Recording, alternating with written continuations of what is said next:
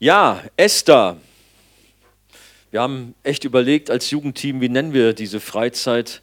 Schwester Esther oder irgendwie so. Da gab es so manche Überlegungen. Oder Klopf, Klopf, wer Esther? Äh, ja, nee, so. da, ja, lustig, ne? ja, jetzt heißt das Thema Esther, God behind the scenes. Äh, also Gott hinter den Kulissen mal so von mir so frei übersetzt. Und das zeigt gerade auch dieses Buch von der Königin Esther. Eine ganz großartige Geschichte, die wir vermutlich viel zu selten so am Wickel haben. Ich weiß nicht, wer von euch die jetzt vielleicht anlässlich der Freizeit mal wieder gelesen hat. Sonst würde man vielleicht sagen, oh Mann, habe ich lange nicht reingeguckt. Aber schön, dass wir uns dieser Thematik stellen dürfen. Und manch einer von euch hat gesagt, oh, oh, ich bin gespannt, Preacher, was ihr da rausholt. Ja, ich bin selber auch gespannt. Vor allem heute Abend fühle ich mich als der müdeste Jugendpastor ganz Deutschlands. Ich habe echt nur zwei Stunden geschlafen, aber der Herr ist mächtig. Er ist im, wer ist es? Im Schwachen ist er mächtig. Amen. genau.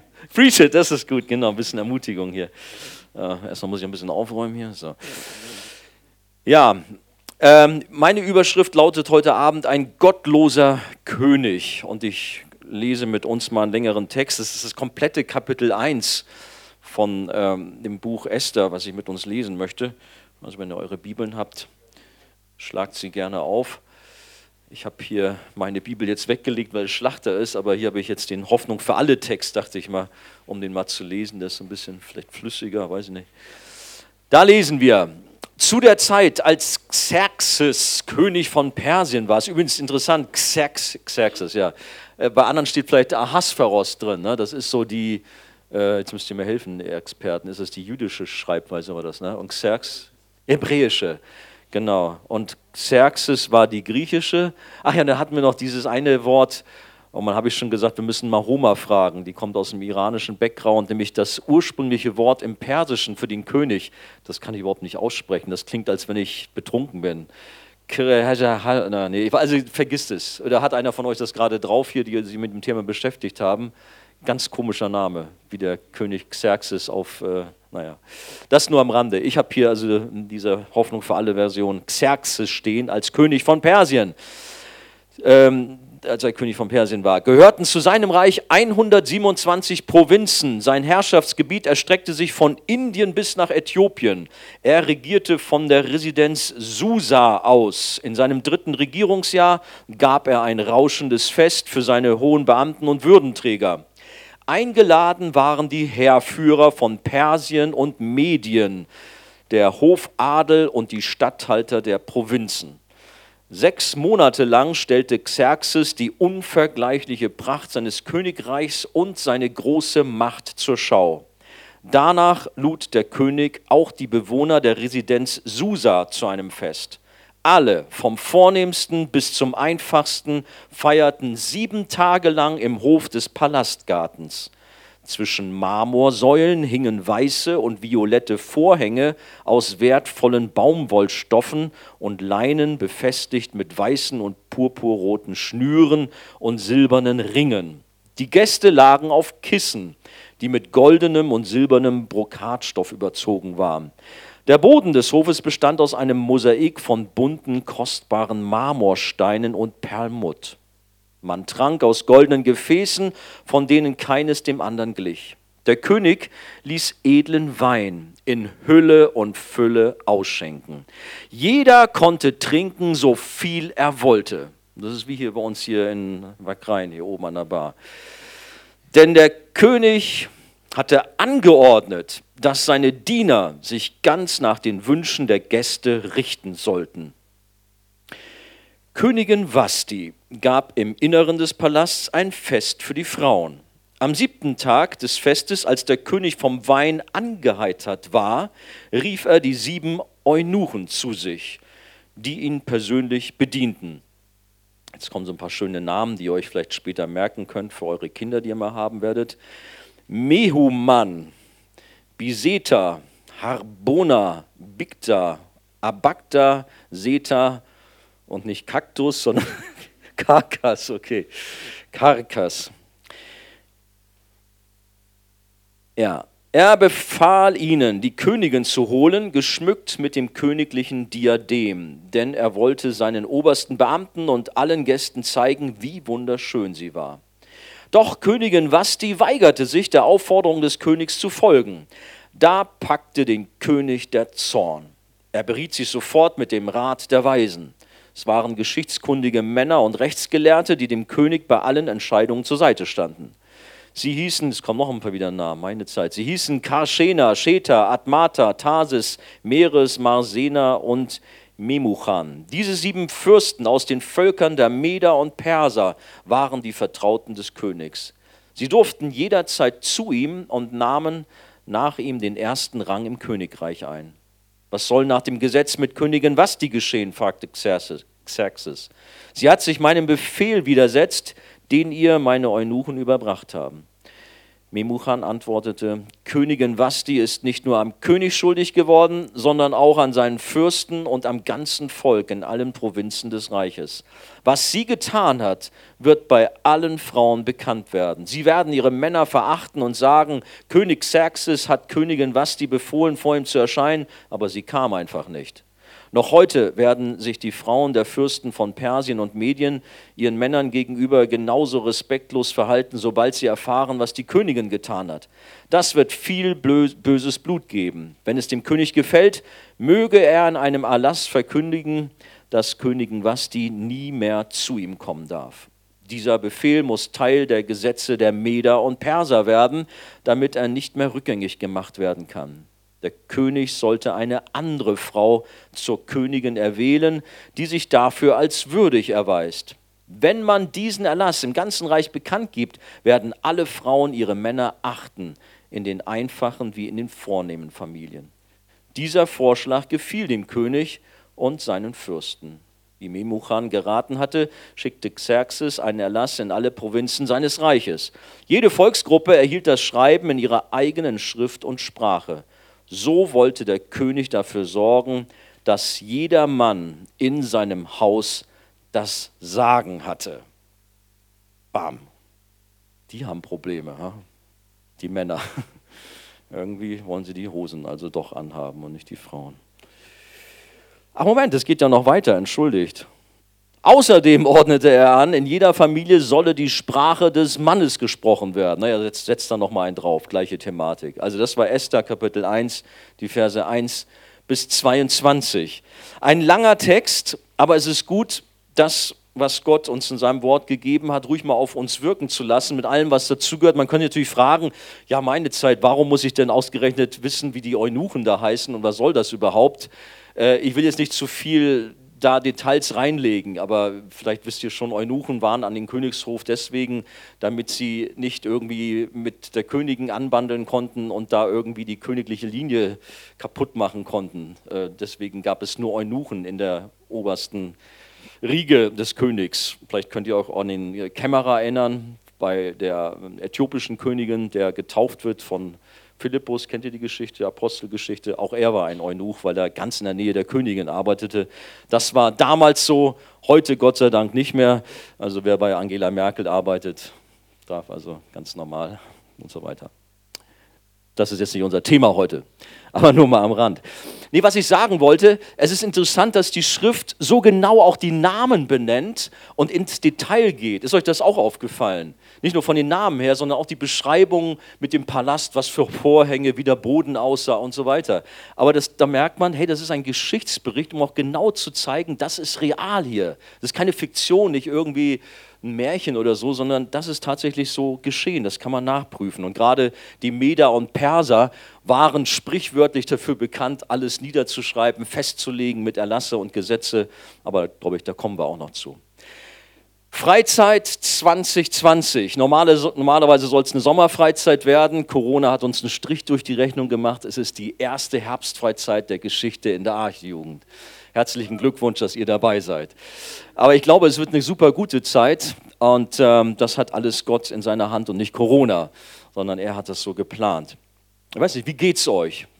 Vor dieser Freizeit sagt ihr, ey, super, alles in Ordnung mit mir, ich freue mich hier zu sein, ich genieße es und ja, werde einfach alles mitnehmen, was ich kriegen kann.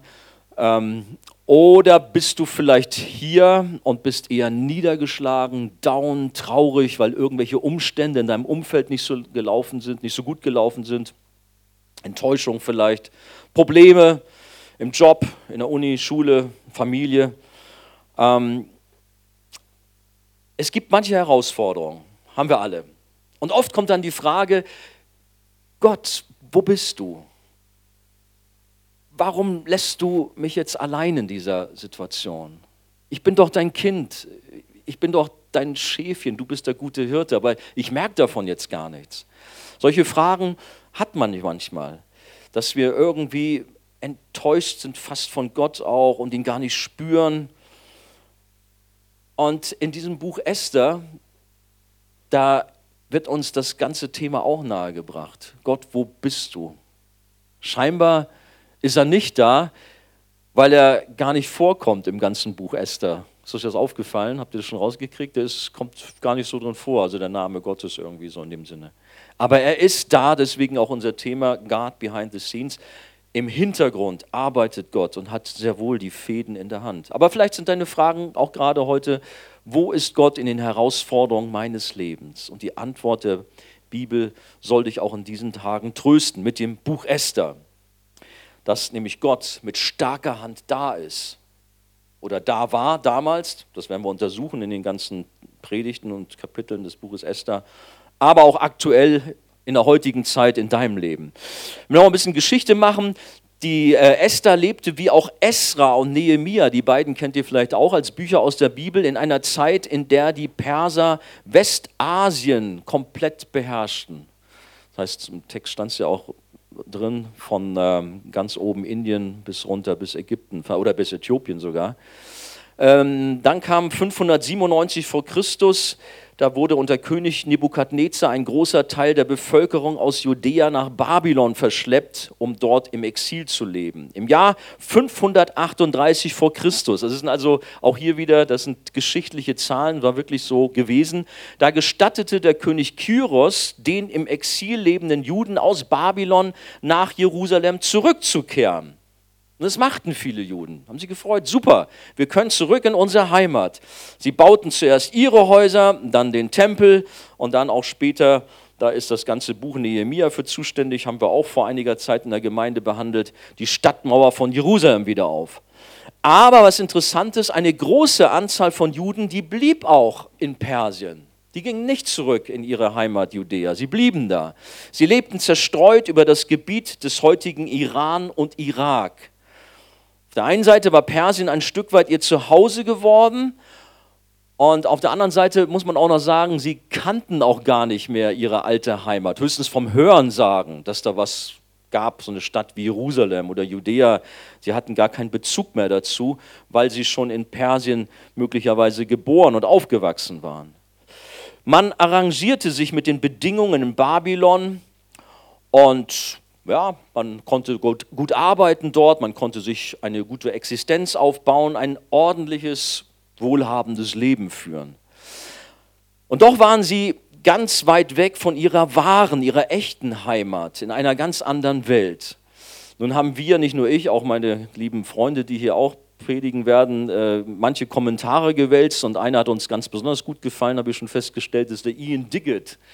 Und der hat dazu zum Beispiel auch, gesagt, ihr Besitz, also von den Israel, Israelis oder den Juden, ihr Besitz konnte jeden Moment beschlagnahmt und ihr Leben beendet werden, je nach Lust und Laune eines willkürlichen Beamten.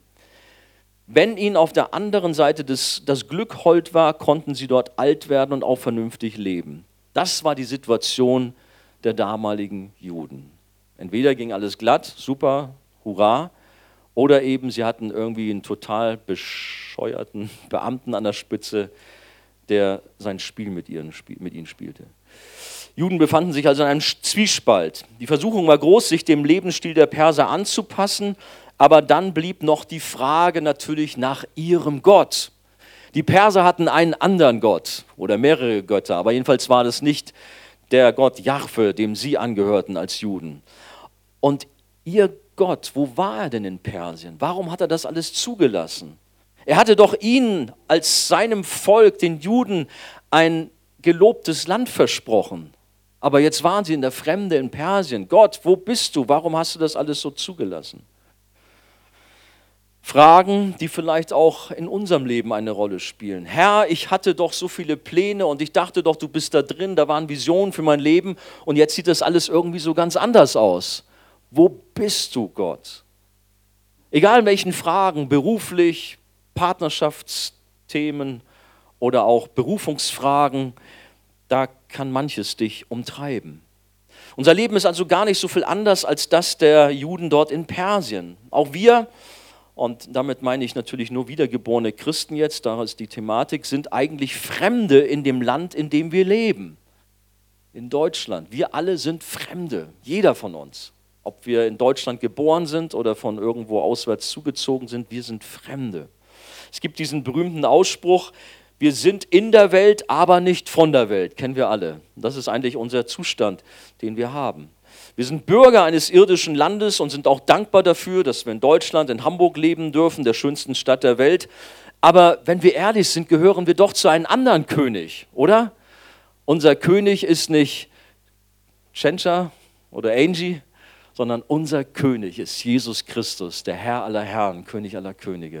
Und ich bin so dankbar dafür, dass ich Bürger seines Reiches sein darf. Und ich hoffe, du auch, wenn du schon zu ihm gehörst. Wir kämpfen mit der Herausforderung, ein Leben für Gott in einer Welt ohne Gott zu leben. Und wir kennen wie Esther und der damaligen jüdischen Community in Persien das Empfinden zu haben, dass Gott weit weg ist. Ja, solche Fragen haben wir alle schon gehabt. Kämpfe, schwierige Umstände, unerfüllte Träume und immer wieder die Frage vielleicht, wo ist Gott? Vielleicht war alles, was wir wollen, eigentlich nur eine schöne, friedliche Familie zu haben einen guten Job, aber irgendwie sieht es bei dir doch alles ganz anders aus. Ganz kurz von mir, ich weiß noch, wie bei mir alles auf einen Schlag zusammenbrach. Plötzlich war eine Freundschaft kaputt mit dem Mädchen, wo ich doch dachte, das wird mal meine Frau werden und so.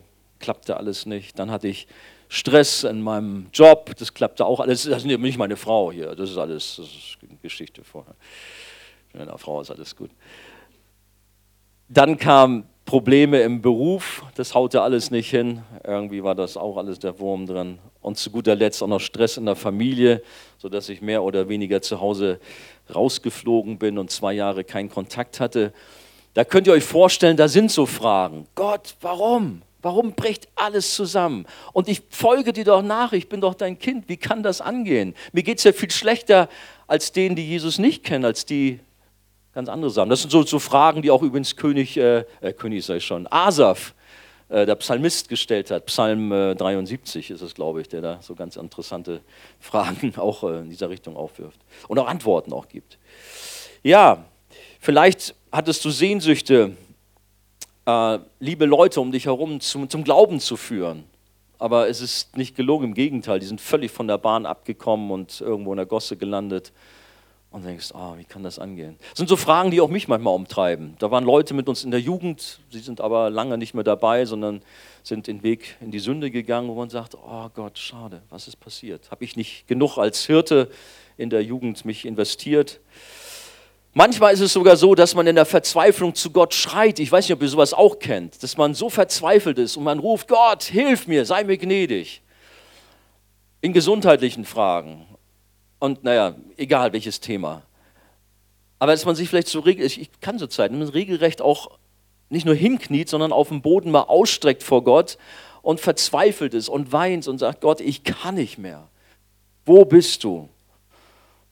Und so denke ich, ging es auch den Menschen dort drüben, in alten Persien, den Juden. Wenn wir das Buch Esther lesen, stellen wir fest, dass der Name Gottes, sagte ich vorhin schon, nicht ein einziges Mal Erwähnung findet.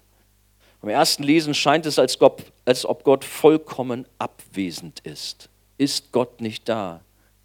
Und so fühlen wir uns auch manchmal so. Aber Gott ist da. Er ist hinter den Kulissen. Er ist auch in deiner Situation, wo du dich jetzt gerade so allein fühlst, kannst du ganz sicher sein. Ich wünsche mir so, dass Gott uns die Augen öffnet, dass wir erkennen, wie Gott die Fäden in der Hand hält und wie er manches lenkt und leitet. Oder nicht nur manches, sondern alles. In der Geschichte von Esther fehlt so manches an Dramatik, wie es sonst in der Geschichte Israels vielleicht ist. Also die Geschichte ist schon dramatisch, wenn wir noch sehen, aber es gibt da nicht irgendwie Manna vom Himmel oder das Meer teilt sich oder irgendwelche solche Geschichten.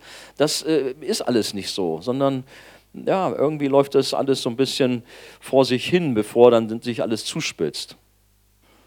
Gott benutzt im Buch Esther gewöhnliche, fehlerhafte Menschen, keine Heroes und stellt sie zur rechten Zeit an den rechten Ort, um ein Weltreich zu zügeln und sein Ziel mit seinem Volk zu erreichen. Das ist nämlich interessant gerade in diesem Buch Esther, dass Gott einen minutiösen Plan hat mit der jüdischen Bevölkerung, aber auch mit König Xerxes und den ganzen Oberen dass Gott auch dort sein Ziel hat mit ihnen. Gott ist nicht weit weg, auch in deinem Leben nicht. Er ist der aktiv Handelnde. Da kannst du ganz sicher sein. Aber gehen wir, das war jetzt ein bisschen sehr lange Einleitung, gehen wir jetzt mal in die Geschichte genau rein. Wir haben es gelesen, wir befinden uns dort im Festsaal des persischen Königs Xerxes oder Ahasveros in der Stadt Susa. Und das war seine Winterresidenz. Und er hat dort ein gigantisches Fest veranstaltet. Alles wurde von ihm sehr sorgfältig vorbereitet. Und wir finden in diesen ersten Versen des Buches Esther wenigstens drei Dinge über diesen König. Ich hatte an, äh, anfangs gesagt, es geht heute Abend um einen gottlosen König. Er war ein gottloser König. Erstens lesen wir, dass dieser gottlose König Xerxes eine grenzenlose Macht besaß. Nämlich dann, wenn wir lesen, dass zu seinem Reich 127 Provinzen zählten. In unserem Land haben wir 16 Bundesländer oder wenn man Mallorca noch dazu zählt, dann na gut. Äh, aber es ist ein riesiges Reich, was verwaltet werden musste und wo er auch seine Macht aufrechterhalten musste. Von Indien bis nach Äthiopien haben wir gelesen. Und er regierte dort von der Residenz Susa aus. In seinem dritten Regierungsjahr gab er ein rauschendes Fest, nochmal der Text aus der Bibel, für seine hohen Beamten und Würdenträger. Eingeladen waren die Heerführer von Persien und Medien, der gesamte Hofadel und die Statthalter der Provinzen, also 127 Statthalter. Ja, unser König Xerxes ist nicht irgendwie so ein kleiner König, der so eine Hinterhofresidenz hat, sondern er ist der Machthaber der damaligen Welt. King. Er hat es erreicht. Oben ganz on the top. Viel stärker, viel größer als Donald Trump oder Putin oder wie sie alle heißen, die Großen dieser Welt, wenn man das so in Relation setzt. Also, er ist tatsächlich einer mit grenzenloser Macht. Das Zweite, wir erfahren, dass er reich war, wahnsinnige Besitztümer hatte. Sechs Monate lang stellte Xerxes die unvergleichliche Pracht seines Königreiches und seine große Macht zur Schau. So heißt es buchstäblich in Vers 4. Er hat richtig angegeben, geprotzt mit dem, was er hatte und hat das alles so vorgeführt. Und dann, als das Fest für die Elite des Staates beendet war, da hat er ein zweites Fest gleich nachgelegt, nämlich für die allgemeine Bevölkerung der Stadt Susa, Vers 5.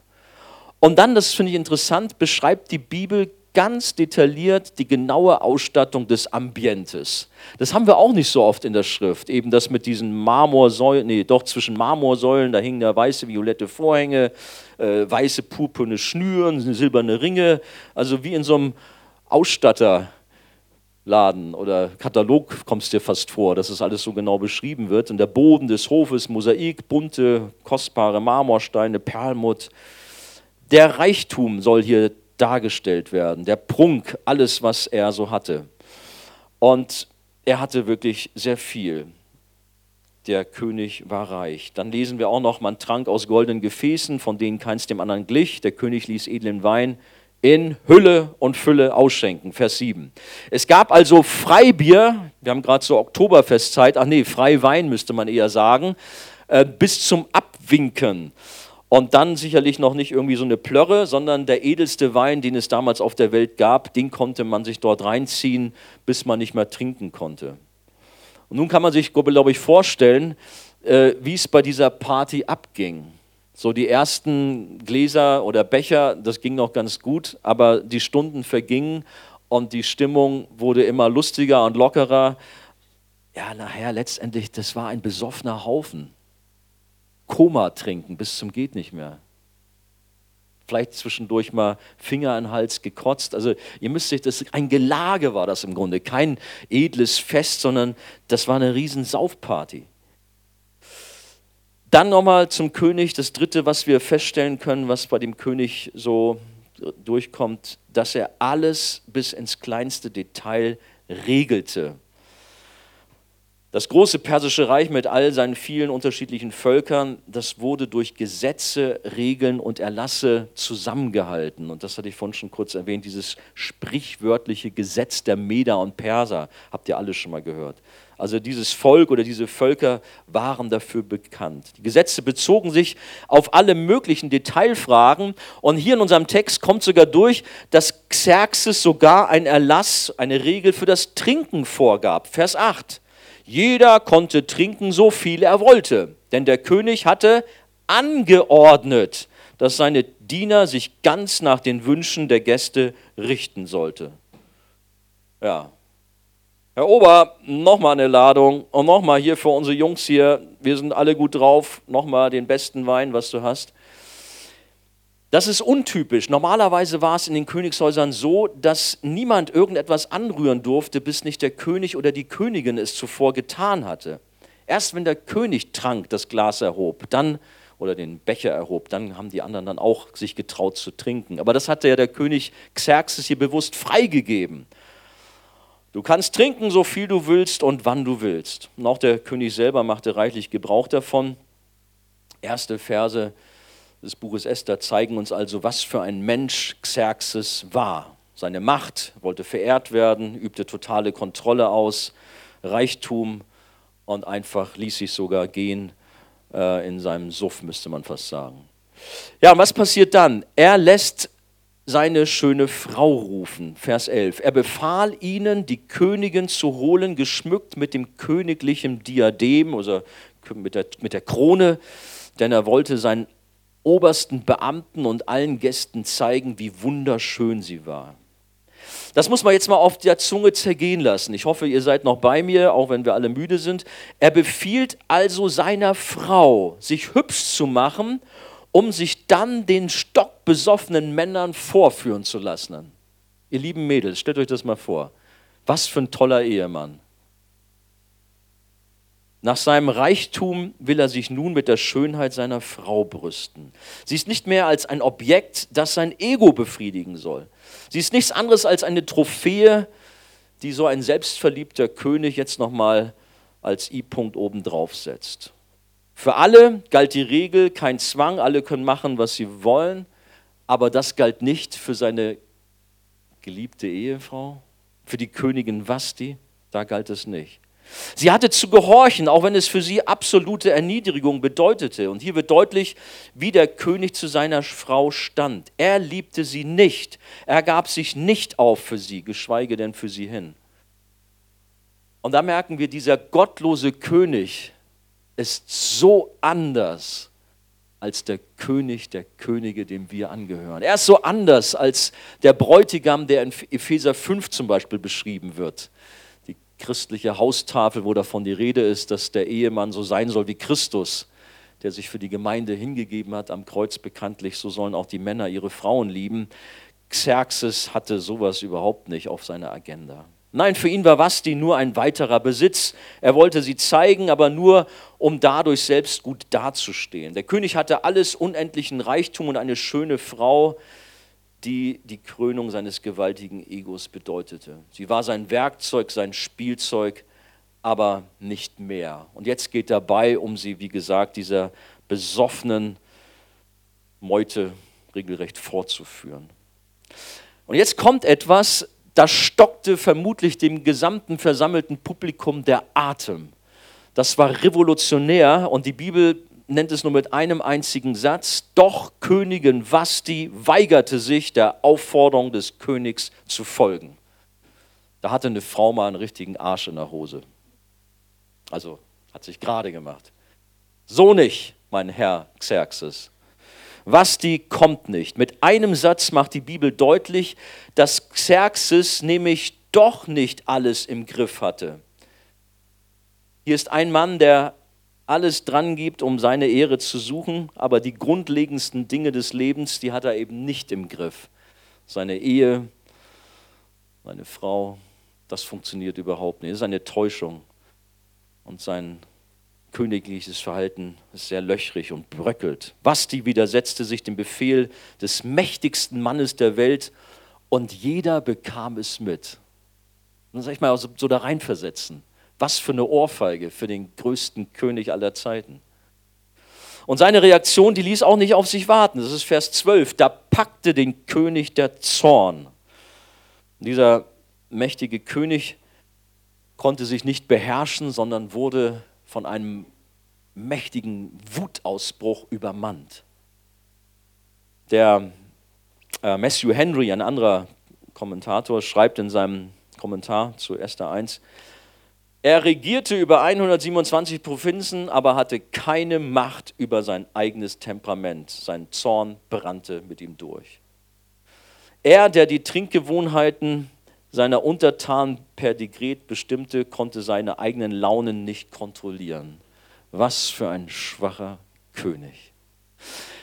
Kurzer Exkurs, so ganz kurz mal. Ich hatte ein Riesenvorbild als Finanzbeamter, das war mein Sachgebietsleiter. Ich habe ihn angehimmelt, weil er so eloquent war in seiner Rede und weil er einfach so cool drauf war, tolle Klamotten hatte und einfach ja, den Laden richtig gut im Griff hatte. Bis er bei einer Feier stockbesoffen war und eine Frau angemacht hat auf übelste Weise. Das hat mich so abgestoßen und so ab, abgeschreckt, wo ich dachte, was ist das für ein kaputter Typ, der sich nicht im Griff hat, so wie Xerxes, der seine Launen nicht kontrollieren konnte.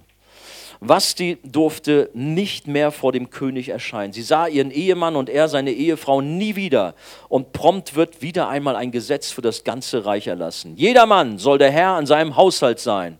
Nun musste sich Gesamt, das gesamte Königreich mit seiner riesigen Bürokratie hinter diesen königlichen Befehl stellen, den Befehl eines besoffenen Tyrannen, den er im Moment seines Zornausbruchs erlassen hatte. Merken wir, was für ein kaputter Typ das war, ein böser König, genau das Gegenteil von dem, was wir mit König Jesus haben. Es ist lächerlich, wie er sich aufführt und nun sollen noch alle Männer in ihren Häusern in Persien das gleiche machen. Einfach nur völlig daneben. Was sagt uns diese ganze Thematik in Kapitel 1? Das ist eigentlich so die Frage, die ich schon von euch, von einigen äh, gehört hatte. Ja, was macht ihr jetzt damit, mit so einem Text? Was ist die Anwendung für mich? Ja, ich soll nicht so viel saufen. Ja, Amen, genau. Bitte, bitte nicht. Also manchmal bin ich da auch ein bisschen geschockt, wenn ich dann hier und da mal mitkriege, wie äh, liebe Christen auf manchen Partys dann doch zu viel irgendwie trinken. Hey, das muss nicht sein. Also es kann alles mal passieren, aber manchmal denke ich, oh Mann, Leute, haltet euch ein bisschen mehr im Zaum, dann macht ihr Gott Ehre. Also das ist so eine Thematik, das nur mal so am Rande gestriffen. Nein, der Punkt, den ich als erstes herausstellen möchte, ist, lass dich nicht von den Werten dieser Welt blenden. Lass dich nicht von den Werten dieser Welt blenden, wie das Andy Mertin als junger Finanzbeamter zum Beispiel getan hat und seinen Boss da angehimmelt hat. Wir sollen die Werte unserer Gesellschaft, in der es um Reichtum, Prestige und Macht geht, von einer anderen Perspektive aus betrachten. Das Königreich des Materialismus, in dem wir leben, ist nicht anders als das Königreich Persien. Wir leben in einer Welt, die ernsthaft glaubt, dass wir uns einen super Status erkaufen, erobern können, indem wir ein tolles Auto fahren, gute Wohnung haben, entsprechende Kleidung haben oder reichen schon die guten Turnschuhe, ich habe vermutlich die falschen gerade an, nur das richtige Label muss irgendwie an deinem Jackett sein, an deiner Jacke, dann ist alles cool, dann gucken alle zu dir auf und du bist der Hero. So läuft das heutzutage manchmal. Es ist eine kaputte Gesellschaft, es ist dekadent, es ist armselig. Und es ist traurig, wie viele junge Menschen in diesen Strom mit reingehen und einfach mitschwimmen und einfach nur Karriere und Kohle machen wollen und dem Materialismus folgen. Ihr König ist das Geld. Ich hoffe nicht bei euch hier, sondern dass ihr euch besinnt, wer euer König ist. Was ist für dich das Wichtigste? Ist es materielles? Sind es die Likes im Social Media, die dich nach vorne bringen irgendwie, wo dich Leute dann anhimmeln? Was umtreibt dich so? Das Königreich des Materialismus will uns blenden und uns dazu bringen, uns seinen Geflogenheiten anzupassen. Ich möchte, es möchte, dass wir auch sechs Monate lang eine tolle Party machen, wie damals dort in Persien, dass wir uns gehen lassen, einfach nur Party, Party, Party. Und für so viele von unseren Freunden in der Schule, in der Uni, ist das das Leben, dass man nach dem Wochenende sich begeistert erzählt, wie besoffen man war, wie viel Drogen man konsumiert hat, wie viele Frauen oder Männer man gehabt hat. Ist das das Leben? Es macht uns kaputt, die Sünde zerstört. Es trennt uns von Gott. Das Trachten nach all diesen Dingen ist nicht nur leer, sondern aus der Ewigkeitsperspektive gesehen absurd und lächerlich. Wir sollen über Xerxes lachen, schmunzeln, aber nicht irgendwie vor Ehrfurcht erstarren vor diesem mächtigen Mann. Was ist er schon? Vor dieser lächerlichen Erscheinung und seinen lächerlichen Entscheidungen noch dazu. Der Autor des Buches Esther, er lacht im Grunde über den pompösen Reichtum von Xerxes, aber wie lächerlich sind wir eigentlich? Was nützt es einem Mann, wenn er eine sechs Monate lange Party schmeißt und auf goldenen Sofas, auf kostbaren Marmorböden sich aufhält? Da lachen wir drüber. Aber sind wir manchmal nicht genauso? wenn wir hier so predigen, also auch ich, dann wir reden zuerst zu uns selber, nicht, dass einer denkt, ich zeige mit Fingern auf irgendjemanden. Manchmal habe ich auch schon gedacht, ey, und ich habe es glaube ich auch schon mal gesagt, ähm, da hatten wir als Family ziemlich wenig Kohle, und es ging schlecht, aber ich musste unbedingt ein dickes Auto fahren und wollte das auf Gedeih und Verderb haben. Warum? Weil einfach, dass es cool ist. Aber hey, du hast kleine Kinder und Familie und ihr habt kaum Geld. Muss doch nicht sein. Reicht doch ein Kleinwagen. So, nur mal als Beispiel, ihr versteht so, worum es geht. So, ne? Was sind deine Prioritäten? Aber manchmal, wir machen uns zum Affen, um irgendwelche Dinge zu bekommen und darin unseren Götzen zu finden. Merken wir eigentlich, wie lächerlich da manches ist, wie uns diese Welt ja, zu Sklaven macht, kaputt macht. Vielleicht heißt es für den einen oder anderen von uns aufzuwachen.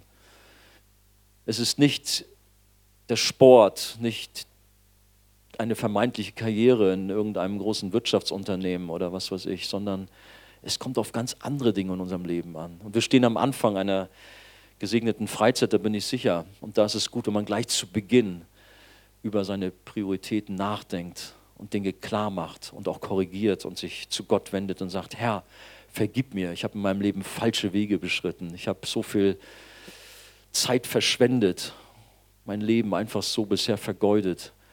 Aber ich möchte nun ganze Sache mit dir machen, möchte dir folgen. Kapitel 1 mahnt uns, die Welt mit ihren Werten richtig einzuschätzen, sie mit anderen Augen zu sehen und ihre Leere und Sinnlosigkeit zu entlarven. Es mahnt uns, wachsam zu sein und nicht kopflos in dem irdischen Königreich des Teufels letztendlich aufzugehen. Gott bewahre uns davor. Das zweite, warte geduldig und vertraue Gott und seiner Vorsehung. Wenn man Esther das erste Mal liest, dann fragt man sich, was geht eigentlich hier genau vor? Was hat das alles zu bedeuten? Wir lernen hier ein Prinzip, manchmal dauert es, bis wir verstehen, was Gott gerade tut. Es gibt auch so einen Ausspruch, Gottes Mühlen mahlen langsam. Aber sie mahlen.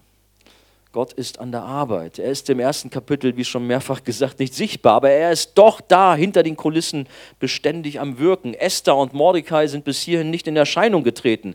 Es sind viele Fragen ungeklärt. Warum gibt Vasti ihre Position als Königin auf? Warum erlässt Xerxes einen so dümmlichen Befehl? Wer hatte eigentlich die Idee, Vasti durch eine andere, bessere Königin zu ersetzen, anstatt diesen Konflikt auf ganz diskrete Art zu lösen? War das alles Zufall? Niemals. Auf keinen Fall. Gott hielt die Fäden in seiner Hand. Auch wenn Gott nicht genannt wird und seine Absichten nicht erkennbar sind, heißt das lange nicht, dass er nicht da ist und nicht alles im Griff hat. Nur weil wir nicht sehen können, was Gott tut oder wo er in unseren Umständen zu finden ist, bedeutet es nicht, dass er nicht doch regiert. Er regiert in deinem Leben, auch wenn du aktuell nicht so viel davon siehst. Bei der weiteren Lektüre des Buches Esther sehen wir, dass das Trinkgelage des Herrschers, der Widerstand Vastis, Begierdeobjekt vieler Männer zu sein, das Temperament eines verwöhnten Königs und die schlechten Ratschläge seiner Berater nur Bausteine sind, um die Tür für ein junges jüdisches Mädchen zu öffnen. Heute ist nur der Startschuss. Diese Geschichte ist so spannend, so genial, wie Gott Geschichte schreibt. Geschichte im Übrigen auch mit dir. Keine Ahnung, ob hier eine Königin Esther hier unter uns nun sitzt. Aber Gott schreibt Geschichte mit euch und ich bin manches Mal beeindruckt, wie Leute hier in der Arche-Jugend noch ganz jung und ja, klein dabei waren, aber wie Gott sie dann mehr und mehr gebraucht hat und sie zu mächtigen Werkzeugen seiner Gnade wurden. Esther wird den Thron besteigen und das Instrument Gottes zur Befreiung seines Volkes werden. Weise also nicht vorschnell das Handeln Gottes von der Hand, als wäre er nicht der Herrscher über allem. Gott wirkt selbst in der Gier und dem Stolz des Königs Xerxes zur Ehre seines Namens und zur Rettung seines Volkes. Esther will uns helfen, geduldig zu warten und Gott in seiner Vorsehung schalten und walten zu lassen. Gott regiert, er ist der König aller Könige, Herr aller Herren. Willst du nicht auch in diesem Wissen für deine persönliche Situation zur Ruhe kommen? Unser Herr, unser König ist so anders wie dieser böse König. Unser Herr ist liebend und gnädig. Auch an den Tagen, an denen seine Absichten verdeckt und unklar sind. Vertraue ihm und wisse, dass er in allen Dingen in deinem Leben am Wirken ist. Ich habe von mir kurz erzählt, ich habe manches Mal verzweifelt, Tränen vergossen, aber habe dann auch Trost in der Bibel gefunden, zum Beispiel gerade auch in diesem Wort. Wir wissen aber, dass denen, die Gott lieben, alle Dinge zum Besten dienen müssen. Auch wenn ich jetzt meine Freundin verloren habe, meinen Job nicht so läuft, wie ich es mir vorgestellt habe und meine Familie mich verlassen hat. Gott hat seinen Plan und alle Dinge müssen uns zum Besten dienen. Habe vielmehr Sehnsucht nach einem besseren Königreich als das, was wir dort in Persien erlebt haben. Im Kapitel 1 sehen wir die irdische Macht auf ihrem Höhepunkt. Weiter kann eine Person in dieser Welt nicht kommen wie König Xerxes. Er hatte Ehre, Einfluss, Freuden und Erfolg, aber während wir all dies lesen, bleibt doch ein bitterer Beigeschmack. Er weckt in uns den Wunsch nach einem anderen Königreich. Wir sehen uns nach einem besseren König, dessen Regentschaft gerecht und eben nicht launisch ist wie Xerxes. Ein König, dessen Einladung an uns in Liebe ergeht. Wir wünschen uns einen Bräutigam, der seine Braut nicht als ein Instrument der Selbstliebe versteht, sondern der sich selbstlos für sie aufgibt. Ihr lieben Mädels, wünscht ihr euch nicht so einen Mann, der alles für euch gibt und euch auf Händen trägt, aber nicht so ein Arsch ist wie Xerxes. Entschuldigt meine Ausdrucksweise heute. Dieser Text weckt in uns das Verlangen nach Jesus Christus. Sein Königreich ist nicht durch äußere Herrlichkeit gekennzeichnet. Er ist unbeeindruckt vom irdischen Glanz und Gloria. Er wählt nicht die Großen dieser Welt, die Mächtigen und Angesehenen. Nein, so sieht das Königreich Gottes nicht aus. Er wählt sich die Geringen aus, die Verachteten, die Einfachen, die Niedrigen. Die Bibel sagt, damit sich kein Mensch vor Gott rühme. 1. Korinther 1, 26 bis 29 ist der Abschnitt dazu. Jesus ist so ganz anders als Xerxes. Er ist ein König, der dient. Er gibt sein Leben als ein Lösegeld für viele. Er ist ein König, der mit Dornen gekrönt ist. Er ist ein König, der an das Kreuz ging. Er ist ein ganz anderer, ein viel, viel besserer König. Ich hoffe, wir wissen diesen König zu schätzen und freuen uns, dass wir ihm angehören dürfen. Er liebt sein Volk. Seine Einladungen uns sind immer voller Gnade und Hoffnung. Er ist ein König, in dessen Regentschaft wir sicher ruhen dürfen. Er ist ein Ehemann, dessen Liebe wir vollkommen vertrauen können. Er ist souverän in seiner Macht. Statt uns als seine Braut vorzuladen, um seinen Stolz zu nähren, legte er sein Leben für uns nieder, als wir noch tot in unseren Sünden und in Feindschaft zu ihm waren. Er gab uns das Kleid der Gerechtigkeit, sodass wir vor ihn treten können. Und wer von uns möchte so einem wunderbaren, schönen, tollen Bräutigam nicht folgen? Jesus ist ein besserer Bräutigam, ein besserer König als Xerxes. Welchem König hast du dein Herz verschrieben? Welchem König folgst du nach? frage ich am Anfang dieser Freizeit. Lass dich herausfordern. Sage dem bösen König der Sünde, dem falschen König, falschen Götzen ab und folge dem echten, dem besseren König Jesus Christus nach.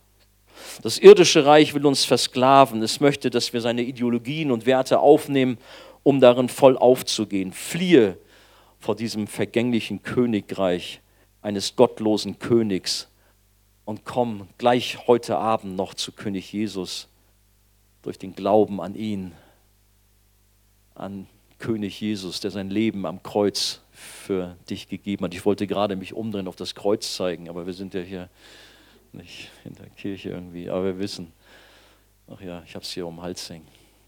Schaut auf das Kreuz, lasst euch daran erinnern, was dieser König für euch getan hat, dass er sich selbst geopfert hat, dass er alles bereit war zu geben, sein Leben. Besser kann es nicht sein.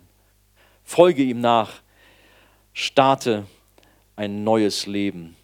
Und ich würde mich, so, würd mich so freuen, wenn das heute, auch wenn wir hier unter müde sind, geschehen kann. Seid ihr noch da? Schön. Lasst uns beten.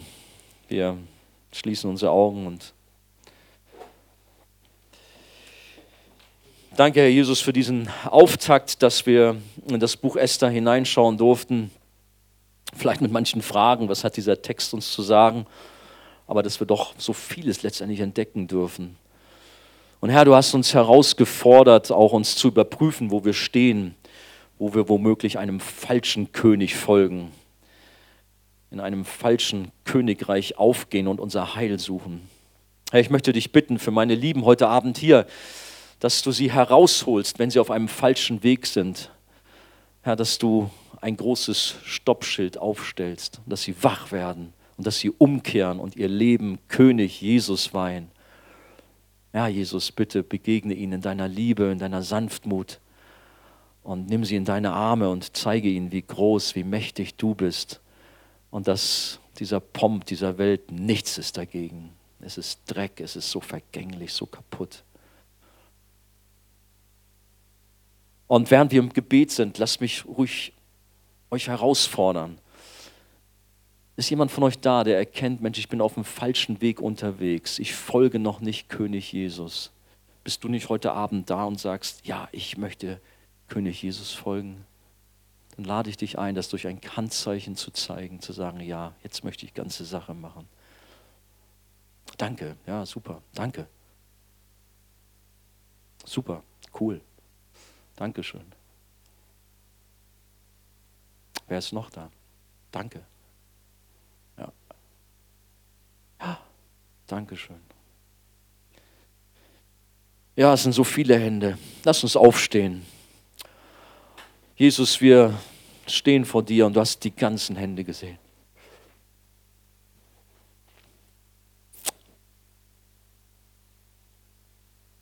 Danke, Gott.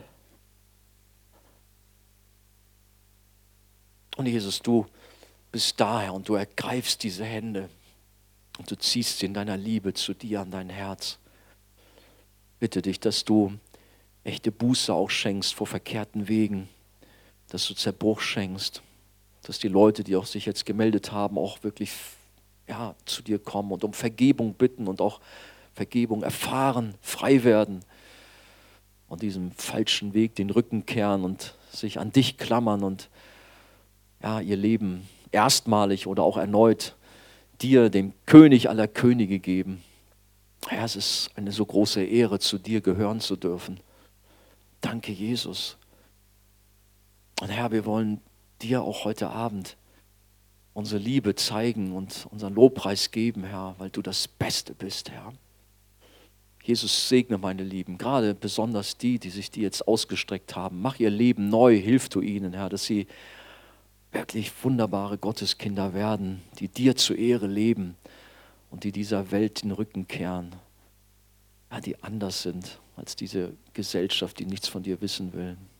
Danke, Herr, dass dein Segen auf dieser Freizeitgruppe vom Beginn an ruht. Halleluja. Amen.